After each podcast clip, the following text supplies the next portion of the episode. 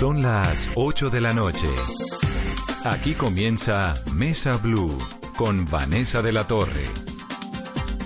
Muy buenas noches y bienvenidos a Mesa Blue. Cuatro centros comerciales en Bogotá arrancaron dentro de este plan piloto de la alcaldía para tratar de volver a la vida cotidiana, obviamente, pues con unos requisitos y unos compromisos de bioseguridad muy, muy exigentes, pero esos cuatro centros comerciales implican el regreso al trabajo de cerca de 2.000 personas y además implican que otros centros comerciales en diferentes ciudades del país también estén lo mismo, pidiendo pista para poder regresar nuevamente a la vida cotidiana. En el programa de hoy entonces vamos a hablar con algunos de los gerentes de estos centros comerciales. Es muy importante la voz de ustedes. Con el numeral Volver al centro comercial es. ¿Qué es volver a un centro comercial? Los centros comerciales en cierta forma reemplazaron los parques de tantas ciudades, es poder ir a comprar las cosas que uno necesita, no es un plan de paseo, porque en eso digamos que las autoridades han sido muy claras, no se trata de ir a socializar, a pasear, a divertirse, no, ir a lo esencial, a lo que se necesita. ¿Qué es para usted volver a un centro comercial? Muchos mensajes hasta ahora, Carolina. Vanessa, muchos comentarios a esta hora. Estamos recibiendo con nuestro numeral Volver al centro comercial es. Escribe Hugo Algarra, no es una prioridad, aunque sí necesito dos cosas, dos pares de tenis para trotar, pues no los alcancé a comprar antes de la pandemia, pero sobre todo necesito comprar tres libros. Me hace falta la lectura de libros nuevos. Bogapulso escribe, estuve en un centro comercial de otra ciudad, realizaron varios controles, código de barras, de cédula antibacterial, tapete desinfectante, número de celular, temperatura, filas, metros de distancia, en fin, me quedaron muy pocas ganas de volver. Otro de nuestros tuiteros, José Luis Duque Ceballos, volver al centro comercial es algo que no se necesita, pero quienes dependen de su empleo en esos lugares sí lo requieren. Por ende, creo que es una cuestión necesaria para ir dando oportunidad a las personas de recuperar sus ingresos. Jason RP, pienso asistir el día sin IVA con todas las medidas de seguridad y sin demorarme tanto. Ángela María, es deprimente ir al centro comercial. No se puede ir a hacer lo que a uno le gusta y a lo que uno va al centro comercial. Ahora toca como entrar corriendo y salir corriendo. Que no haga esto, que no pueda hacer esto, no se puede medir esto, no, no entre, en serio. Se entiende, pero es horrible. Patricia Marín, volver al centro comercial es. En Medellín fui a un centro comercial con buen protocolo para ingresar y además para ingresar a sus almacenes, pero me sentí rara, incómoda y no duré ni 20 minutos. Pinto Aus escribe, primero, ¿para qué? Segundo, ¿con qué plata? Tercero, quienes creamos la necesidad somos nosotros mismos. Cero, consumismo. Son algunos de los comentarios que estamos recibiendo a esta hora con nuestro numeral del día, volver al centro comercial es. Colombia tiene 40.719 casos confirmados 1.308 personas han fallecido y se han recuperado 16.427. Eso es una cifra bien alta. Importante esta situación a nivel mundial. 6.960.259 casos, o sea, casi 7 millones de casos confirmados de COVID en el, en el mundo, 400.000 muertos, pero hay 3 millones de personas que se han recuperado. Carolina, 1.483 casos, 11.006 pruebas, 49 fallecidos. Hagamos el balance, Caro, de las pruebas que se hicieron hoy con este número de personas fallecidas, 49, y el número de, de contagios en comparación con los últimos días. Vanessa, sí, hoy se procesaron 11.006 pruebas con 1.483 nuevos casos de coronavirus en el país, pero el fin de semana, el sábado, 12.567 pruebas procesadas con 1.392 nuevos casos, ayer 11.214 pruebas y 1.200 nuevos casos y terminamos la semana pasada el viernes con 12.346 pruebas y 1.515 casos que se reportaron como nuevos el viernes pasado.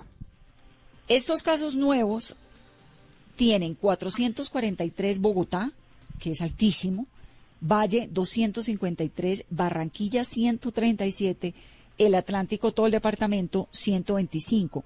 Lo que está pasando en el Atlántico es muy complicado porque se han incrementado significativamente las cifras en los últimos días. El Amazonas tiene 37 casos nuevos, digamos que se ha sostenido, ¿no? Con ese, ese nivel de contagio con el cual venía en total 1.483. También El presidente Duque en su programa de todos los días hizo anuncios en el día de hoy. ¿Qué dijo? El presidente Duque Vanessa dio varias cifras hoy en su programa habitual de las seis de la tarde. Dio un dato nuevo y es que el 73% de las personas que han fallecido en Colombia por coronavirus son mayores de 70 años. Y frente a la capacidad de unidades de cuidado intensivo en el país, el ministro de Salud, Fernando Ruiz, dijo que pasamos desde que arrancó la crisis por el coronavirus de tener 5.300 camas de UCI a 6.616. Pero también contaron que el 51 ciento de estas camas están ocupadas actualmente. Sin embargo, el presidente hizo una aclaración que la mayoría de esta ocupación no es por pacientes o personas que tengan COVID-19. El ministro de Salud también anunció que llegarán 2.777 nuevos ventiladores entre el mes de agosto entre este mes y el mes de agosto y que esto será muy clave para poder dotar completamente estas unidades de cuidado intensivo, Vanessa. Camilo Ángel es el gerente del Centro Comercial Unicentro de Bogotá. Camilo, bienvenido a Mesa Blue. Hola, ¿cómo están? Bien, ¿cómo les ha ido con esta apertura de, de los almacenes que no estaban abiertos? Muchas gracias. Bueno, mira, nosotros pues hemos tenido la buena fortuna de que nunca hemos estado cerrados. Unicentro Bogotá tiene básicamente pues un supermercado, droguerías, 17 oficinas de banco más domicilios. Entonces, eso nos sirvió para poder organizar todos nuestros protocolos de bioseguridad y la operación. Y lo que hoy estamos haciendo, gracias a la autorización de la alcaldesa, es poder eh, empezar a reabrir lo que no estaba abierto, que son, por ejemplo, los almacenes de zapatos, de ropas y todo esto. Claro. Y ha sido espectacular el día de hoy volver a, a, sentir que podemos volver a empezar. Ay, sí, qué sensación tan bonita. Pero además, entonces, ustedes tenían el supermercado, los supermercados, droguerías y, por ejemplo, las papelerías, ¿las tenían abiertas? Sí, mira, la, pues, Panamericana y la Librería Nacional estaban abiertas hace 15 días. Claro, claro. Eh, pero, pero realmente estaba el centro comercial muy apagado, muy cerrado. Y hoy la gente fue, ¿cómo, le, ¿cómo fue la experiencia? ¿Los compradores estuvieron, digamos, se sintió la reactivación? Sí, eh, eh, empieza a sentirse una energía, llamémoslo así, muy diferente, porque ya hoy tenemos 40 locales abiertos con permiso de la eh, Alcaldía Mayor de Bogotá, porque es que precisemos que no podemos abrir los locales hasta que la alcaldía autorice y hayan ingresado en la página de la alcaldía todos los eh, protocolos de, bioseguridad, así como también hayan ingresado eh, sus eh, temas de transporte de los empleados. Claro. Sí, con el objetivo de que no se muevan todos al mismo tiempo por las mismas zonas. Todo eso lo, lo he entendido. Pero la gente fue, digamos, hoy tuvieron clientes. Mira, hoy teníamos, hoy nosotros Unicentro, pues antes del COVID, eh, el año pasado en Unicentro entraron 26 millones de personas. Nosotros tenemos más tráfico, teníamos más tráfico de, personas en el centro comercial que el aeropuerto José María Córdoba de Medellín o que el muelle nacional del aeropuerto El Dorado. Y nuestro promedio diario de visitantes era de 70 mil personas. Yo creo que hoy llegamos a 15 mil que para, para nosotros es de verdad muy, muy importante volver a reactivarnos, obviamente siendo muy juiciosos con el aforo que nos dio la alcaldesa y con, por supuesto, eh, eh, no pasar ese aforo, muy, muy juiciosos. ¿Y cuántas personas, 15 mil es un número bastante alto, cuántas personas eh, digamos, en, cuanto al regreso del empleo, porque nos, supongo que no volvió el 100% de los empleados, ¿o sí? Hoy no, pero el regreso del empleo va a llegar, yo espero tener el 90% del centro comercial abierto al viernes de esta semana, precisamente por lo que te explicaba anteriormente, que es que vayan dando los permisos. Y, y hoy debe haber llegado, hoy llegó ya también por ahí el 50 o 60% de las personas que trabajan en los almacenes a limpiar, a organizar, a revisar sus inventarios, porque pues finalmente son almacenes cerrados hace dos meses y medio. Entonces ya sí se empieza a regenerar, a generar empleo nuevamente a partir de hoy, y yo diría que pues Unicentro tiene en su, entre todos, llamémoslo la administración y los empleados de los almacenes, unos 3.000 empleados. Camilo, y hoy en ese primer día de plan piloto, usted nos cuenta que abrieron 40 locales, pero la gente, ¿qué fue a comprar hoy? Mira, eh, fueron a comprar ropa, fueron a comprar zapatos, fueron a comprar eh, celulares también o reponer celulares. Empieza a haber otra vez una actividad interesante.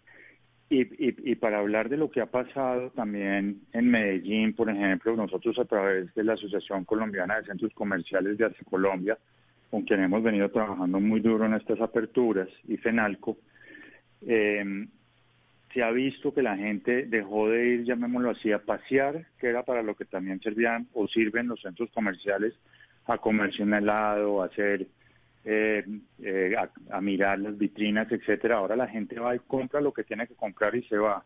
Por lo menos esa fue la sensación de hoy, que también es muy buena para los comerciantes. Claro, que además el, el pedido que han hecho las autoridades, de usted no vaya al centro comercial de paseo, sino que vaya, compre lo que necesita y váyase. Para Exactamente. El gentío. Ahora, ¿qué protocolo de seguridad están siguiendo? ¿Cómo es? ¿Uno entra y qué? Bueno, uno entra y solamente tenemos dos puertas de entrada habilitadas y dos puertas de salidas habilitadas.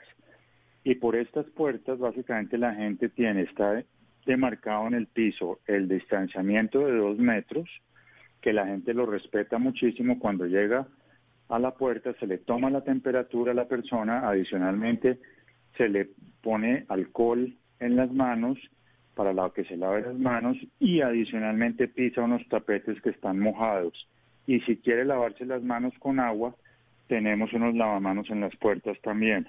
Pues es decir, la gente entra limpia de lo que podría, pues obviamente más su tapabocas, por supuesto, pero la gente está entrando a un entorno, llamémoslo así, un poco más seguro que estar en, en la calle, porque todo el mundo ya se limpió las manos, por lo menos, y los zapatos. Claro y ya una vez adentro, cada almacén también tiene su propio protocolo o ya con lo de la entrada es suficiente?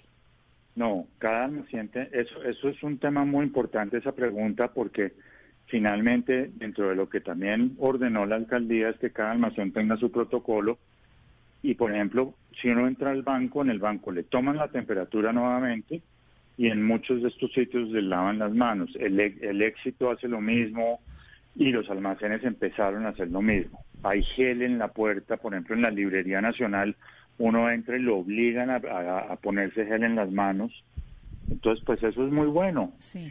En esos días fui a, la, a la Panamericana de la 72 y la verdad es que es muy impresionante porque la fila es, lo que usted dice, dos metros por persona, le toman a uno, además le preguntan la, dirección, el teléfono, le hacen un montón de preguntas a la entrada, supongo que para hacerle un rastreo epidemiológico en caso tal de que sea necesario, y ahí pues hace uno, compra lo que tiene que salir, pero la entrada es bastante compleja.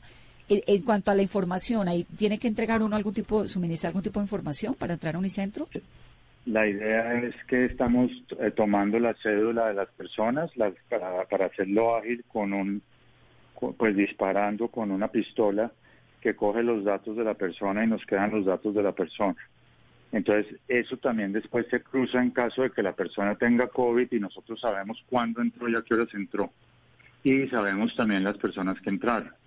Camilo, ¿y cuál es el protocolo que están manejando los almacenes de, ropa? Porque, por ejemplo, uno puede ir y medirse la ropa sin problema o hay un límite de prendas y qué hacen después con la ropa que alguien se midió, pero pues no, finalmente no la compró. La ropa la están dejando, si uno al final no compra la ropa, la idea es dejarla en una cuarentena, llamémoslo así, la ropa. La ropa la dejan, generalmente lo que están haciendo es dejarla entre seis horas y ocho horas en un espacio distinto para que, para que no tenga problema.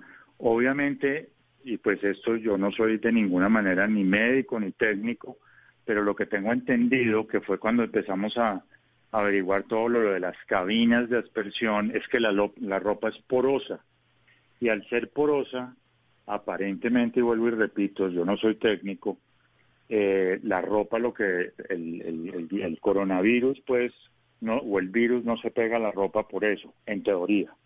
Entonces, la están poniendo en cuarentena. Camilo, entonces están dejando medirse la ropa? ¿Hay un límite de prendas? Sí lo hay, por supuesto que lo hay. Claro que sí lo hay porque pues básicamente la idea es que la gente pues no empiece a, quitarse y ponerse ropa. No, pues es que nadie debería irse a medir ropa. El que va a comprar que la compre ya, ¿no? Uno ya más o menos sabe qué le queda bueno y qué no. Claro que sí. Pero volvemos a lo que hablábamos hace un, un ratico. Es la gente está yendo a comprar lo que tiene que comprar. Lo que necesita. Genial, pues a mí sí me alegra un poco todo este regreso lentamente a la normalidad con tanto miedo y obviamente tanta inseguridad que hay frente al contagio, pero pues tomando todas las medidas, ¿no? El tapabocas, el alcohol, la higiene, todo, que todo eso es muy angustiante porque uno no está acostumbrado, pero bueno, nos vamos, el ser humano es de costumbres y ahí nos vamos adaptando a las circunstancias y de cierta manera se va reactivando lo que usted dijo al comienzo de esta entrevista, que es muy bonito ver cómo la gente sale a la calle, ¿no? No los lugares tan desolados como han sido siempre y que salen organizados y cuidándose no a la topa tolondra, sino organizado uno, protegido y con todas las medidas que se necesitan. Un saludo muy especial, Camilo. Y, y ahora, digamos, los demás unicentros, el de Cali, por ejemplo, ¿abre cuándo? Eh, bueno, los unicentros cada uno es independiente, pero el unicentro de Cali ya abrió. Eh, abrió el, eh, con los seis centros comerciales que dejaron abrir en Cali el sábado. Entonces está unicentro este fin de semana abrió, ¿sí? Sí, señora. Sí, señora. Pero déjeme, antes de que terminemos, decirle una cosa muy importante que yo creo que va acompañado de lo que usted acaba de decir de la gente y de lo lindo que es la gente. Nosotros hoy tenemos una cosa espectacular y es que la gente está haciendo cola, se está dejando tomar la temperatura, está siendo respetuosa y eso tal vez ha sido una de las grandes lecciones de esta, de esta pandemia y en el caso puntual de nosotros es que cambiamos nuestra actitud tan agresiva que teníamos frente a, respetar a los demás y, ha sido fabuloso. Eso lo veo uno en Unicentro hoy en día y a mí eso me tiene muy complacido como colombiano. Sí, nos cambió un poco el chip, ¿no? Carolina, íbamos, íbamos, no, no podemos despedirlo sin preguntarle por el autocine. Vanessa, y es que con este plan piloto también hay buenas noticias para los amantes del cine porque pues ya llevan casi tres meses cerradas las puertas de los cines en el país desde que se reportaron los primeros eh, casos de coronavirus en Colombia. Pero como alternativa de ingreso se van a revivir los autocines y el primero será en Unicentro. Camilo, ¿cuándo va a estar listo? Bueno, esta es una alianza que hicimos con Cine Colombia. La idea es que yo espero que en unas tres semanas nos dé también el aval la alcaldía. Estamos yendo, digamos, paso a paso, con toda la razón, pero la idea es que empecemos en unas tres semanas. Vamos a tener 110 cupos disponibles para vehículos, que digamos son 200 personas o 220 personas si, si va la gente pues de a dos por carro. Eh, es en la parte de oriental del centro comercial o en la parte de atrás sobre la carrera 13. Tenemos una pantalla gigantesca de Cine Colombia que tiene 20 metros de largo y va a ser una sensación espectacular volver al pasado, entre comillas, y para los jóvenes algo que no conocían ni que sabía que existían. Entonces estamos felices de poder brindar también entretenimiento y que la gente tenga la oportunidad de hacer una cosa distinta y pueda salir de su casa. Es buenísimo, además nos devuelve a los 80. Claro. A los 90, el plan del autocine, sí, genial. Muy divertido. Sí, es espectacular. Pues Camilo, ojalá que funcione muy bien este plan piloto, que realmente funcione, que lo puedan seguir implementando en todos los centros comerciales de Colombia y todos a cuidarnos, porque esta sí es la etapa, el momento en el que la responsabilidad es muy, muy personal. Gracias por estar aquí en Mesa Blue. Muchas gracias y una muy feliz noche. Mil gracias. Entonces, a partir del 20 de junio es cuando arranca, eh, Caro, el, el autocine. A usted no le tocó autocine, ¿no? Vanessa, a mí no me tocó, pero pues esta va a ser la razón para poder volver al centro comercial, disfrutar y vivir esta experiencia del autocine. Y no solo de eso, sino también va a haber obras de teatro, también van a hacer conciertos, también van a tener celebraciones eh, religiosas. Y lo que nos dicen es que las funciones, como serán que nos están preguntando varios oyentes, sería una entre semana y dos los fines de semana, todas en la noche después de las seis de la tarde. Las boletas se van a comprar a través de Cine Colombia como si fuera una salada de cine normal. También se va a poder elegir el lugar en el parqueadero y al final cuando se hace la compra también se puede hacer eh, la compra o la orden de crispetas o de los combos que uno quiera, Vanessa. Ese es el plan entonces. Ese planzazo del autocine es buenísimo. En Cali había uno en la quinta, me acuerdo, y otro por allá por Piedra Grande se llamaba. Y uno terminaba sentado en el capot del carro viéndose la película y comiéndose las crispetas, en Cali le decimos crispetas, en esa época con los papás. Volvemos entonces al autocine y lentamente a los centros comerciales, cuidándonos, siempre cuidándonos mucho. Numeral, volver al centro comercial es. ¿Qué es volver al centro comercial? ¿Qué dicen nuestros tuiteros, Caro? Y seguimos leyendo los comentarios que recibimos a esta hora con nuestro numeral Volver al Centro Comercial. Es Diego escribe, es necesario para quienes tienen allí su trabajito. Hermes Becerra, volver al centro comercial es una necesidad para la economía como la apertura de bares y hoteles. Lo importante son los protocolos y la cultura de cada quien. La cultura no se enseña con protocolo, eso ya viene desde casa. Patricia Gómez, al centro comercial sería el último lugar al que iría. El plan de los domicilios debería seguir siendo una prioridad. Ojalá más comerciantes pudieran poner sus productos a domicilios. María Paula Fonseca, volver al centro comercial es una locura y una irresponsabilidad. No hay riesgo que vaya a un centro comercial mientras los casos sigan creciendo en Bogotá. Leonardo, yo no fui. Me parece que los centros comerciales, como a las empresas, les están exigiendo un protocolo de alta bioseguridad y eso está bien. El problema está en las ventas informales. Ahí no hay absolutamente nada y ninguna medida. Milena, sí, salí a un centro comercial, me fue muy bien con distanciamiento, con señalización, toma de temperatura y bastante seguridad haciendo cumplir todos los protocolos y todas las normas. Oscar Mauricio, el autocuidado, la máxima acción de protección a cuidarnos. Y finalmente escribe también Claudia Prada con nuestro numeral, sí toman la temperatura, hay desinfectante para las manos, contaban la gente que ingresaba, pero lo que me pareció el colmo es ver gente paseando. Son los comentarios de hoy con nuestro numeral Vanessa Volver al centro comercial es. Muy bien, vamos a hacer una pausa aquí en Mesa Blue. Estas son las noticias del día de hoy. Numeral, volver al centro comercial es. Todas sus opiniones son bienvenidas. Estamos volviendo poco a poco, tratando de volver a la vida cotidiana. Hay que tener muy en cuenta, y no nos vamos a cansar de decirlo y de repetirlo, hay que lavarse las manos, hay que desinfectarse. Cuando usted entre a su casa hay que ponerse el tapabocas bien puesto. Si se lo pone debajo de la nariz no le sirve. Si se lo pone en la cumbamba tampoco le sirve. Hay que cuidarnos.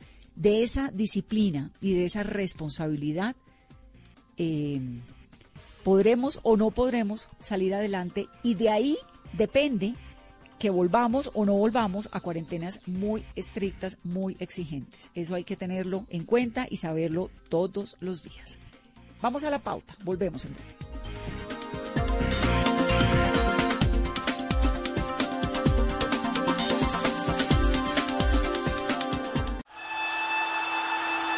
El balón venía para Faustino Aprila, con él está Altamirano.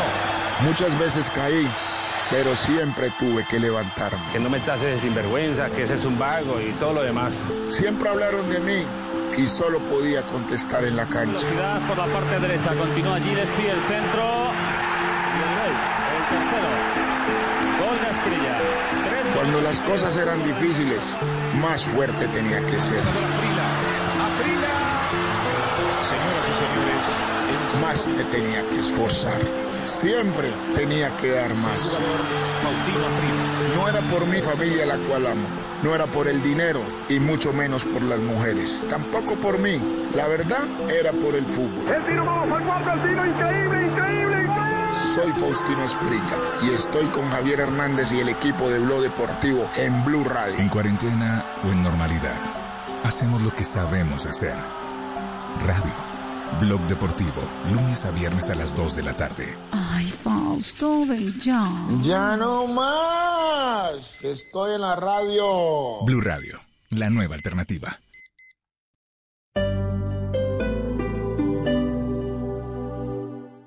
Hacer mi posgrado en el Poli me da la libertad de manejar mi tiempo y desarrollar proyectos que van más allá de estar frente a una pantalla. Nuestros posgrados virtuales te dan la opción de aprender y hacer lo que te apasiona, porque tenemos metodologías que se adaptan a tu estilo de vida. Más de 44 mil estudiantes y egresados en esta modalidad nos hacen líderes. Inscripciones abiertas. Ingresa a poli.edu.co o llama al 302-290-7400. Somos diferentes. Somos Poli. Vigilado Min Educación.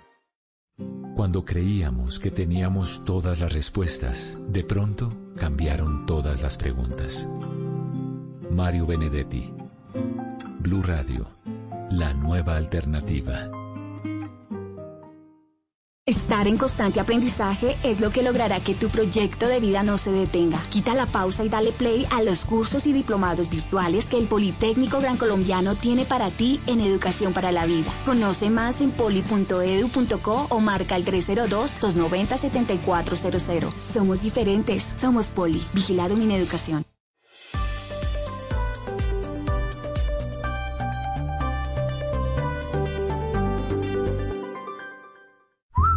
Radio, tiempo para lavarnos las manos.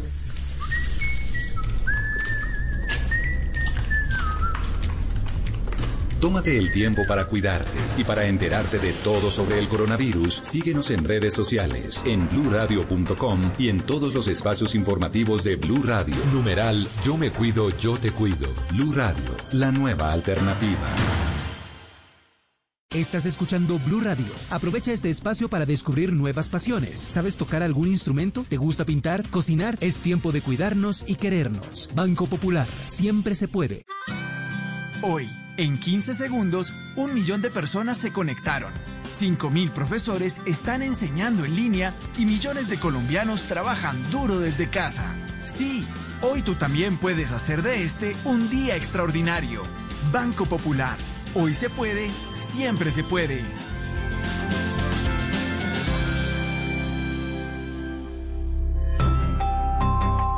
Somos Grupo Aval, vigilado Superintendencia Financiera de Colombia. Esta noche en Bla Bla Blue. A las 10 pongan ollas y échenle más agua a la sopa, porque esta noche estará con nosotros el chef colombiano de origen austriaco, Jorge Rauch. A las 11, a propósito de las protestas mundiales contra el racismo, nuestro historiador Nicolás Pernet nos hará un recuento de todas las revoluciones afroamericanas en la historia de los Estados Unidos. Y recuerden, hoy es lunes de Querido Diario, por eso abrimos nuestra línea para recibir todos sus mensajes de voz en el 316-692-5274, porque ahora te escuchamos en la radio. Bla bla blue, porque ahora te escuchamos en la radio. Blue Radio y bluradio.com. La nueva alternativa. Dígale no a las noticias falsas. Evite los medios anónimos e irresponsables. En tiempos de emergencias y de incertidumbre, es fundamental la información verificada y confiable. Los medios de comunicación formalmente establecidos, por su profesionalismo y responsabilidad, son el antídoto más eficaz contra las noticias falsas y la desinformación. Infórmese por la radio y la televisión a toda hora, con los rostros y las voces que usted conoce y confía fue un mensaje de la Asociación Internacional de Radiodifusión, AIR. ¿Qué es ser mamá? Ser mamá es enseñar. Es ser el centro, el comienzo y el final de la familia. Es hacer cada momento especial. Es unir las generaciones y pasar el legado. Tal como hace mucho tiempo, ella te lo pasó a ti. Super Arepa la harina para hacer arepas de las supermamás. Trabajamos pensando en usted. Esta noche en Blue 4.0. Hola, soy Sandra Forero, presidenta ejecutiva de Camacol, y quiero invitarlos para que hoy a las 9 de la noche hablemos en Blue 4.0 sobre la importancia del reinicio de actividades en el sector de la construcción de edificaciones en Colombia. Blue 4.0, lunes a viernes de 9 a 10 de la noche en Blue Radio. La nueva alternativa. Continuamos en Mesa Blue. Hay dos colombianos, Catanila Lotero, que tiene 33 años, y Felipe Guarín, que tiene 35 son jóvenes, son diseñadores, tienen una trayectoria importante en Colombia y resulta que se ganaron el MIT Challenge del COVID-19, que es una plataforma global que está reconociendo, digamos, iniciativas de gente muy preparada y con mucha creatividad que ayudan a combatir el COVID-19. Ellos han sido los únicos colombianos que se ganaron esto en la plataforma de MIT, que es una de las universidades más importantes, más prestigiosas del mundo, el Massachusetts Institute of Technology. Así que me da mucho gusto, Catalina, Felipe, bienvenidos a Mesa Blue. Vanessa, Carolina, es un gusto para nosotros estar aquí. ¿Cómo están? Bien, bien. Hola, Catalina. ¿Ustedes cómo están? ¿Cómo les va con esto del COVID en Japón? Pues la verdad acá ya está todo muy calmado, ya estamos casi de vuelta a la normalidad, eh, siguiendo ciertas reglas podemos salir a la calle, eh, tenemos que mantener distancias, tenemos que usar siempre tapabocas y en casi todas partes hay alcohol para limpiarse las manos a la entrada. Me parece, antes de que entremos a hablar de lo que ustedes hicieron, me parece maravilloso que nos comenten un poco como la experiencia de dos colombianos en Japón, porque Japón logró contener la tragedia del COVID, pues no llegó a límites como los italianos ni como los españoles. ¿Cómo fue ese episodio de ustedes? ¿Qué ha pasado en la vida de ustedes como estudiantes en estos meses? Ha sido muy interesante. Eh, al principio con mucha ansiedad, cuando se sabía todavía menos de lo que se sabía hoy del virus, eh, cuando se había salido hasta ahora de China y estaba llegando a Japón, y Japón había sido uno de los primeros países que había encontrado eh, infectados. Em, cuando asumen el, estado de emergencia, empiezan, acá hay unos megáfonos por toda la ciudad y hay unos avisos eh, a las 10 de la mañana y a las 5 y 10 de la tarde que están avisando sobre el peligro del coronavirus y sobre las medidas de prevención que hay que tomar, que hay que hacer eh, distanciamiento social, que hay que lavarse las manos y que siempre hay que tener un, tapabocas. Entonces, constantemente están recordándole a la gente eh, cómo, cómo cuidarse. Cuando cierran la universidad, la, la, gobernadora de Tokio le dice a todos que por favor se guarden en sus casas. Nunca hubo una cuarentena obligatoria, pero nosotros sí, sí tomamos la cuarentena hace dos meses. Y, mm, y después de, del mes empezaron a entender los japoneses a quedarse en la casa, a ser muy juiciosos. Les tomó un mes tomar las medidas, pero una vez tomadas, eh, fueron muy juiciosos y empezaron a bajar los casos diarios, que es lo que aquí están siguiendo. Entonces, la medida para poder saber si se hace otro estado de emergencia o si no, es el crecimiento de los, de los casos diarios, que ayer hubo un pico que fueron 39, pero se han mantenido por debajo de 20 en las últimas dos semanas. Con una disciplina social férrea, ¿no? En eso los japoneses son muy juiciosos y además también son pues distantes, no son como los latinos que nos abrazamos y nos besuqueamos en cada esquina. Sí, hay muchísimas cosas yo creo que aportaron a que para ellos fuera más sencillo adoptar el nuevo estilo de vida. De todas formas, nadie se saludaba eh, con contacto físico, no son de abrazarse mucho. Digamos, cuando uno entra a un baño público en un metro, tú no tienes por qué tocar nada, ni el inodoro, ni las puertas, todo es automático, todo es con sensores. Entonces ya habían muchas facilidades que ahora nosotros entendemos por qué estaban. Claro. ¿Y ustedes están en la universidad allá estudiando y qué fue lo que hicieron? Cuéntenos un poco eh, esa experiencia de ustedes. De la experiencia del, del estudio, nosotros estamos haciendo una maestría en la Universidad de Keio en ciencia del diseño, que es una aproximación eh, eh, del, al diseño con una metodología mucho más científica.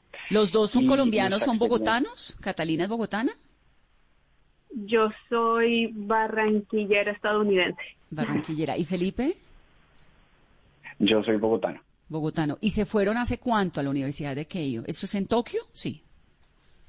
Sí, es en Tokio y nos vinimos hace dos años. Qué maravilla, ¿no? Y Tokio como es de interesante y para lo que están haciendo ustedes, increíble esa oportunidad, pero también increíble que les haya tocado esto allá. ¿Y están juntos, viven juntos? ¿Qué relación tienen? Eh, nosotros somos pareja hace ya casi 10 años y trabajamos juntos hace ya casi 10 años.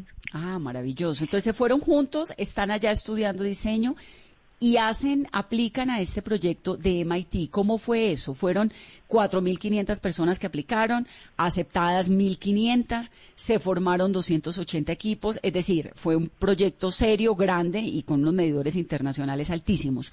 Pero, ¿qué fue lo que hicieron? Sí, em, entonces cuando, cuando empieza a salir de China el virus nos empieza a dar una ansiedad tal que nos empieza a afectar casi físicamente, que pues esto lo podemos compartir todos globalmente, ese momento en el que pega la realidad, se disuelve lo que antes teníamos como normalidad y empezamos a buscar en instituciones confiables eh, esta, esta misma intención de buscar soluciones, porque entonces eh, los problemas empiezan a salir más rápido que las soluciones y instituciones como la Universidad de Johns Hopkins, eh, la ONU, eh, el Global Grad Show en Dubai y MIT empiezan a sacar retos de diseño para poder idear muchas soluciones a los problemas emergentes. Nosotros aplicamos a dos, aplicamos al Global Grad Show en Dubai y al, reto de, eh, la Universidad de MIT. En el reto eh, es una hackathon virtual organizada por la universidad en la que en 48 horas se reúnen gente, científicos, eh, ingenieros de sistemas, eh, médicos. para idear uno, para idear soluciones a problemas que la universidad ya había filtrado. Nosotros escogimos la diseminación de información preventiva a comunidades vulnerables. Entonces, lo que hicimos fue pensar cómo hacemos para llevarle información científica a comunidades donde no llega el Internet, porque estamos viendo que casi toda la información que damos por hecho está en Internet. Y, lo que queríamos era, era llegar a, poblaciones remotas donde el Internet no llega a veces la, electricidad. Y teníamos un, pueblo en específico en Colombia en mente que queríamos llegar, que era Sicuco Bolívar. Y con esa pregunta y como con ese cuestionamiento entramos al reto y, y ahí la, la, respuesta fue, fue muy clara, también por nuestra experiencia en mercadeo y publicidad, fue, ok, ya ellos tienen, esas personas ya tienen unas marcas en su casa que les están hablando, que ellos ya confían en ellas. Pero, pero ¿por qué Sicoca Bolívar, eh, Felipe? ¿Por qué Bolívar? Porque tenemos un amigo acá en la universidad que nos estaba contando que él tenía mucho miedo de que en el pueblo de su abuela eh, fuera a llegar el virus y ellos no tuvieran la información para poder protegerse. Ok, entonces, ustedes cogen, cogen este municipio lo cogen como, como laboratorio de prueba, digamos, ¿no? Para lo que van a hacer. Como referencia. Como referencia. Como referencia, ajá. ¿Y entonces? Y entonces empezamos a pensar cómo podemos llevarle la información al menor costo posible y al mayor impacto. Entonces, eh, los papers científicos que hemos leído acerca del mercadeo nos dicen que para poder cambiar el comportamiento de las personas, la gente debe ver el mensaje repetidas veces en diferentes medios. Entonces, lo que pensamos es, ok, ya se le están diciendo a través de los medios de comunicación, ya se los están diciendo eh, a través del gobierno posiblemente, ¿cómo hacemos nosotros para aportar otro medio para comunicarles eh, información científica de prevención? Y ahí aparece la respuesta de utilizar los sistemas de distribución de productos de consumo masivo en sus etiquetas, se puede hacer una comunicación y se crea un nuevo medio, un canal de comunicación entre la gente que sabe con la gente que no sabe. Felipe, es decir, entonces a través de los empaques de los productos que llegan a estas zonas apartadas, poder utilizar lo que se llama branding humanitario. ¿Qué productos eh, ustedes, por ejemplo, han definido, tienen en lista para que tenga información importante y útil sobre el COVID? Entonces tenemos, tenemos unos referentes que son champú, gaseosa, cerveza, arroz y aceite como los principales productos para, para poder diseminar esta información. Un espacio en su, en su etiqueta, ellos lo pueden donar y nosotros les pasamos la información que debe ir ahí para que la gente lo tenga en sus casas, lo recuerden y cambie el comportamiento hacia hábitos más higiénicos y más preventivos eh, frente al virus. Felipe, ¿y qué, qué información ustedes ya contemplaron? Por ejemplo, lavarse las manos constantemente o cuál sería el mensaje? Nosotros escogimos, eh, como, como en Japón nos han entrenado también a usar la máscara, el tapabocas, desde hace dos años, decidimos que esa era información valiosa para comunicarle a la gente. Entonces, eh, hicimos una alianza con estudiantes de medicina de Harvard y ellos tenían muchísimos estudios de diferentes tipos de tapabocas, de la mejor forma de utilizarlo, los mejores materiales para usarlos. Y entonces con ellos definimos tres mensajes claves que había que pasar. Uno era cómo hacer el tapabocas en casa eh, de la manera más sencilla pero más eficiente. Entonces, digamos, ellos nos enseñaron que con una camiseta de algodón es la mejor forma de hacerlo porque encontramos mucha gente que está haciendo tapabocas, digamos, con filtros de carros, con un montón de cosas que pueden terminar siendo peor. Entonces decidimos que eso era importante, como, mire, pues solo con una camiseta ya es suficiente, no se ponga a inventar con materiales que pueden terminar siendo muy tóxicos. Genial. Lo otro es nunca tocarse, lo segundo es nunca tocarse el tapabocas en la parte de afuera. Eh, es decir, si se va a agarrar, se agarra solo de las tiras eso que la gente hace que se lo acomoda y se lo agarra de la nariz, eso no se debería hacer nunca. Y después de quitárselo hay que lavarse las manos y hay que lavar el tapabocas si, si es reusable. Inmediatamente después, ¿dónde se guarda el tapabocas? ¿En una bolsa de plástico? ¿En una servilleta? ¿En dónde? Si es desechable, lo debes eh, botar en algún recipiente cerrado. Si es reusable, eh, lo puedes echar a la lavadora una vez llegues a la casa o en la ducha lo puedes lavar o en el lavamanos lo puedes lavar. Por ejemplo, acá en Japón lo que, lo que hizo el gobierno fue enviar dos máscaras de algodón a cada casa por cada persona. Entonces, mientras se lava una, tú estás utilizando la que está seca. Pero Felipe, uno puede ponerse el tapabocas hoy, esto pues se los pregunto porque ustedes ya son expertos en tapabocas. Yo me puedo poner el tapabocas hoy y ese mismo usarlo mañana o tengo que lavarlo sí o sí cada vez que me lo ponga. Es muchísimo mejor si lo lavas.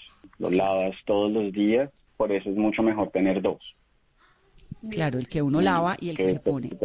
Eso me parece genial. Entonces el gobierno japonés les envió tapabocas de a dos por persona para el que se ponen y el que lavan. Exactamente. Y estos mensajes que nos estaba contando Catalina, que me parecen importantísimos. Uno, camiseta de algodón. No invente, eso se ha inventado. Usted coge una camiseta de algodón, la tiene que doblar, no sé, como seis veces, ¿no? Para que haga una capa lo suficientemente gruesa y se la pone. Nunca tocarse el tapabocas, nunca y además quitárselo e inmediatamente lavarlo, no ponerse mañana el mismo que se puso hoy, eso me parece importante. Esos mensajes que por lo que entiendo ustedes, pues lo que quieren o, lo, el proyecto es transmitirlos de manera masiva a través de productos que son casi de la canasta familiar, el champú, bueno, la cerveza no, pero el arroz, el aceite sí, ¿no? Y la gaseosa. Sí.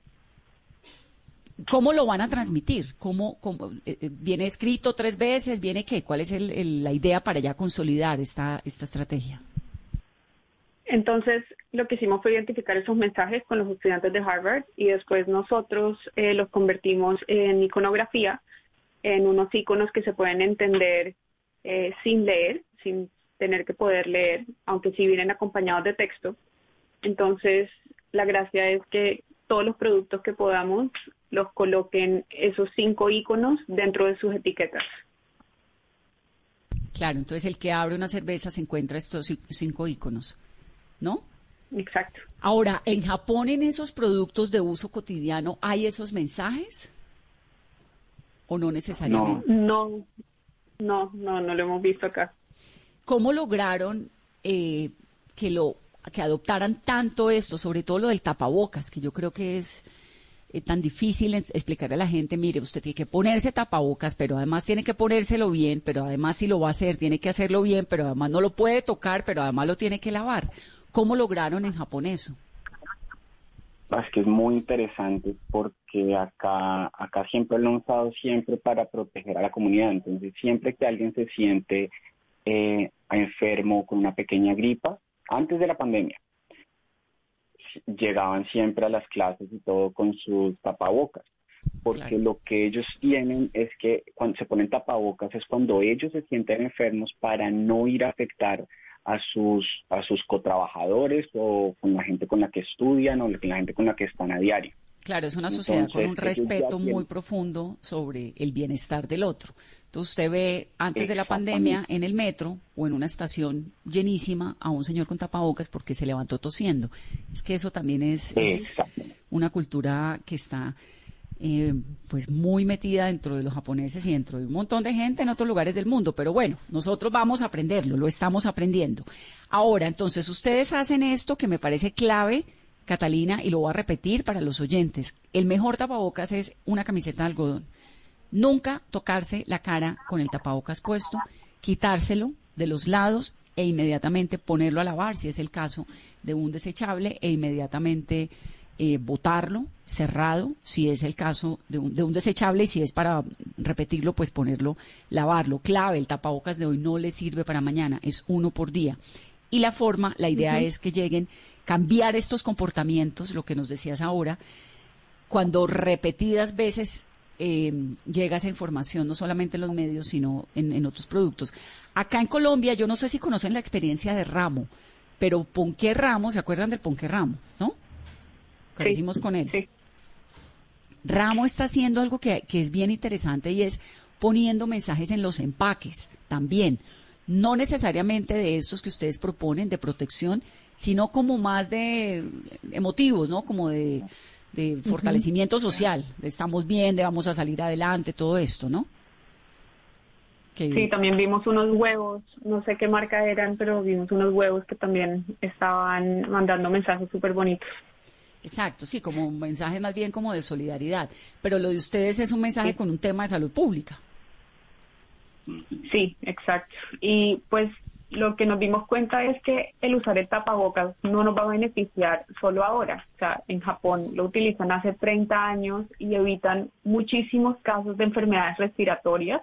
Y en Colombia se muere mucha gente todos los años por enfermedades respiratorias que se pueden evitar si adoptamos esta, esta nueva costumbre de ahora en adelante, que se nos quede que cada vez que uno se siente enfermo, usa tapabocas y protege a todos los demás. Sí, eso está muy bien. Pues chicos, felicitaciones. ¿Y ahora qué sigue entonces? ¿Qué va a pasar para que comencemos a ver el, el, resultado de la propuesta de ustedes y de la investigación que hicieron? Eh, en este momento estamos en conversaciones con Bavaria y con Alianza Team eh, para ya empezar a poner el arte, la pieza gráfica en sus productos. Entonces esperamos que a final de junio ya podamos tener los primeros productos. Igual estamos trabajando en la página brandinghumanitario.com para poner la pieza gráfica eh, y la gente la pueda bajar de la página y la aplique a sus productos. Totalmente gratis. Ah, me parece maravilloso. Entonces, ahora está en mano. En Bavaria serían las cervezas, ¿no? Sería ideal en la cerveza poca. Claro, sería ideal porque además la cerveza poca tiene un alcance muy muy grande y muy popular. ¿Y en el champú, en las gaseosas, en el arroz, en el aceite? En el aceite estamos, estamos pensando también en el... Eh, con, con aceites, eh, la Alianza Team tienen óleo soya. Entonces, digamos, el aceite es un producto que casi todo el mundo compra, el producto grande. Entonces, nos parece interesante el aceite. Claro. ¿La Alianza Team es qué? No he entendido esa parte, Catalina. Alianza Team es la empresa dueña de oleosoya y de muchísimos otros tipos de aceites y otros productos ah, alimenticios en Colombia. Ok, ya entendí. Entonces, el que quiera vincularse a este proyecto puede entrar a brandinghumanitario.com y allí qué tienen, qué van a encontrar, los diseños, el material que van a encontrar. Entonces, ahorita tenemos subido una un arte en un JPG, estamos trabajando para hacerlo que se pueda bajar en súper alta calidad, pero como sabemos que nadie lo va a usar de súper alta calidad, porque la gracia es que se imprima pequeños en, etiquetas, ya lo pueden utilizar el que está ahí. Eh, eh, hay una parte pequeña de la historia del proyecto y eh, para más información igual nos pueden escribir a hola arroba. Yo estoy aquí en brandinghumanitario.com y si quiero lo que me parece, lo que dicen ustedes que es interesante, que uno pueda bajar la información, ¿está en dónde? Porque aparece All, Humanitarian Branding, Art Direction, Branding, Campaigns, Digital Experience. ¿Cuál de todas es? Mask Up. La roja. La roja que dice Coca-Cola. A ver, un segundo que se me salió la página. Entonces, entro de una y aparece, ok, a la izquierda la roja de Coca-Cola. Ahí entro. ¿Este producto de Coca-Cola ya está así? ¿Ya, ah, eh, eh, ¿Esto están dando en el mercado así? ¿O es la propuesta que hacen ustedes? Esta fue, esta fue la propuesta, eso fue lo que mostramos en el MIT, eh, en, el, en el reto de MIT, con esta fue la que ganamos. Ese fue el, el arte que mostramos. Maravilloso. ¿Y cómo hacemos para que la Coca-Cola nos, nos copie el modelo, la idea? En, este momento estamos en conversaciones con Johnson Johnson en Estados Unidos y estamos consiguiendo los contactos en, Coca-Cola porque también se necesita desde, Estados Unidos hasta Perú, México, Brasil, eh, porque en Latinoamérica estamos viendo que los casos diarios siguen creciendo y que no se están tomando estas medidas que son básicas para poder eh, desacelerar la infección. Entonces queremos que, se amplíe a nivel internacional también y estamos trabajando en eso. Este envase de Coca-Cola es una lata, para quienes quieren la información, y por detrás trae cómo hacer el tapabocas con base en una camiseta de algodón, los cuidados, cómo ponérselo, reitera la importancia del llamado de manos y reitera la importancia de tapar el, eh, pues de lavar el tapabocas. Está maravilloso. Ahora, lo que quiero saber es dónde encuentro yo lo que decía Catalina ahora, que si uno quiere bajar el modelo o quiere bajar el diseño en, en, una calidad que no sea tan profesional, lo puede hacer. ¿Dónde está eso? ¿En qué parte de la página? Entonces, si sigues bajando, hay una imagen grandísima con la misma imagen del, del montaje. Está el arte en alta que lo puede guardar como una imagen. Como todo lo estamos haciendo gratis, lo estamos trabajando nosotros desde acá. Entonces estamos trabajando muy rápido para que esté disponible simplemente un botón que diga bajar, que sea mucho más obvio eh, y sea mucho más accesible. Claro, ya lo vi, aquí lo tengo. Entonces está, lo proponen en los cereales, lo proponen en la cerveza póker, en la Coca-Cola. Ah, esto está maravilloso, chicos, me parece buenísimo. ¿Y por qué es gratis? ¿Ustedes cómo ganan con esto? Porque pues uno vivir en Japón necesita una platica, ¿no? Pues igual no, para nosotros, para nosotros este proyecto salió literalmente de lo que te contaba de la ansiedad que nos dio y de una necesidad de sacar soluciones. Creo que, en este momento los creativos podemos utilizar nuestro entrenamiento en diseño y en lo que sea que tengamos para poder encontrar soluciones. Entonces, por ahora es sencillamente poder ayudar y el objetivo es bajar el número de casos de infección diaria. El aporte que están haciendo ustedes por el momento a la, a la situación de nuestro país. Pues chicos, muy interesante, me encanta y me da mucho gusto saludarlos. Cuídense, además, gracias por pues por pensar en el país y por apostarle de alguna u otra manera al bienestar de todos. Un gusto y gracias por estar aquí en Mesa Blue. Muchísimas gracias por la invitación. Muchas gracias. Catalina Lotero y Felipe Guarín y la información está buenísimo, lo encuentran en Whatever Works. Eh, triple W, a ver, vuelvo a entrar. ¿Por dónde fue que entré?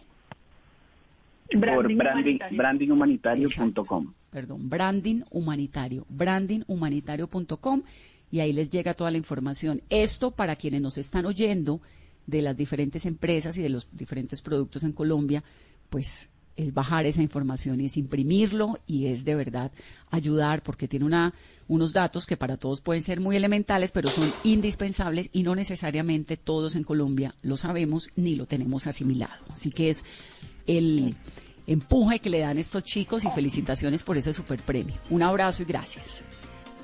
Muchas gracias, que estén bien. Gracias por acompañarnos esta noche en Mesa